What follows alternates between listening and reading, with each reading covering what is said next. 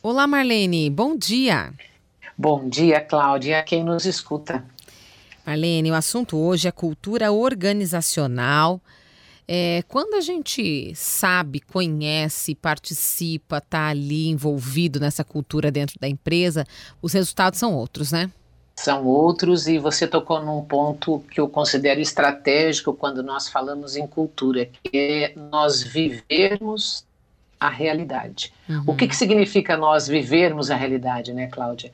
É acreditar naquilo que nós estamos fazendo, fazer o nosso melhor, é realmente sentir aquilo que nós fazemos, e o mais importante é que isso tenha conexão com o jeito de ser da nossa empresa. Às vezes, nós estamos num ambiente onde nós é, gostamos daquele lugar, gostamos das pessoas, nos sentimos presentes e às vezes nós estamos num outro ambiente onde a gente percebe um distanciamento muito maior, uma forma de agir que não condiz com aquilo que nós efetivamente queremos para as nossas vidas. Então chega o tempo até de repensar o lugar que você está. Mas se o teu lugar é aquele aonde você faz o que você gosta de fazer, observa a evolução daquele resultado.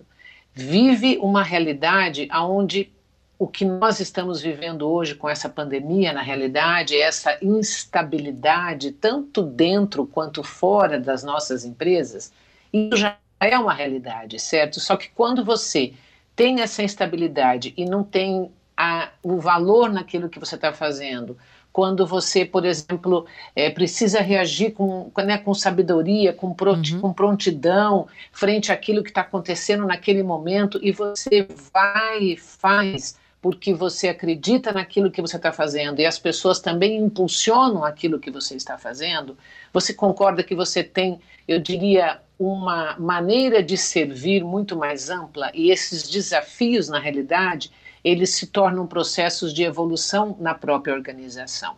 Certo. Então, eu acho que quando é, nós estamos é, vivendo a cultura nas organizações, quando efetivamente a gente é motor de desenvolvimento daquela empresa, através dos nossos comportamentos, dos nossos valores, da forma com que nós trabalhamos, para o enfrentamento, inclusive, desses desafios e todo esse contexto de mudança, certamente nós estamos construindo uma, uma cultura muito mais é, participativa e colaborativa, aonde o nosso protagonismo ele também se faz presente, uhum. aonde nós percebemos a nossa atuação e a atuação do outro. E mais do que perceber a atuação, Cláudia, respeitamos o outro na maneira como ele faz, entre aspas, as coisas por aqui.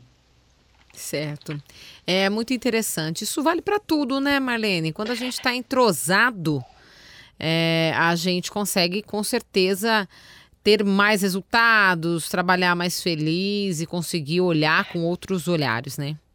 É, o que a gente chama de talvez empreendermos dentro de um processo de cultura, onde vamos imaginar uh, que a gente hoje fale na questão da saúde mental, no nosso bem-estar, como nós estamos nos sentindo, cuidando inclusive da nossa mente, do nosso bem-estar, né, respeitando o outro, vamos falar dessa forma, né, é, a gente entende que a gente pode realmente é, contribuir mais para essa organização, olhar mais para aquilo que nos faz mais forte e mais presente, e como que essas narrativas, quer dizer, como que esse nosso comportamento criam as próprias falas que fazem sentido, que ressignificam até é, a maneira de nós agirmos, o propósito da nossa empresa, é, esse conjunto de atividades que nos torna únicos. Então, uhum. quando nós estamos falando em cultura, nós estamos falando na maneira de ser, na nossa personalidade,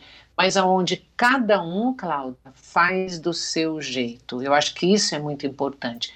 E esse jeito é respeitado, é compreendido, é valorizado e é percebido pelas demais pessoas nas organizações. Então a gente acaba encontrando muito mais sentido, muito mais harmonia nas nossas atitudes, porque nós somos respeitados dentro daquilo que nos conecta e dentro daquilo que nos faz melhor a cada dia. Tá certo. Marlene, muito obrigada e até a próxima sexta. Até a próxima sexta, Cláudia.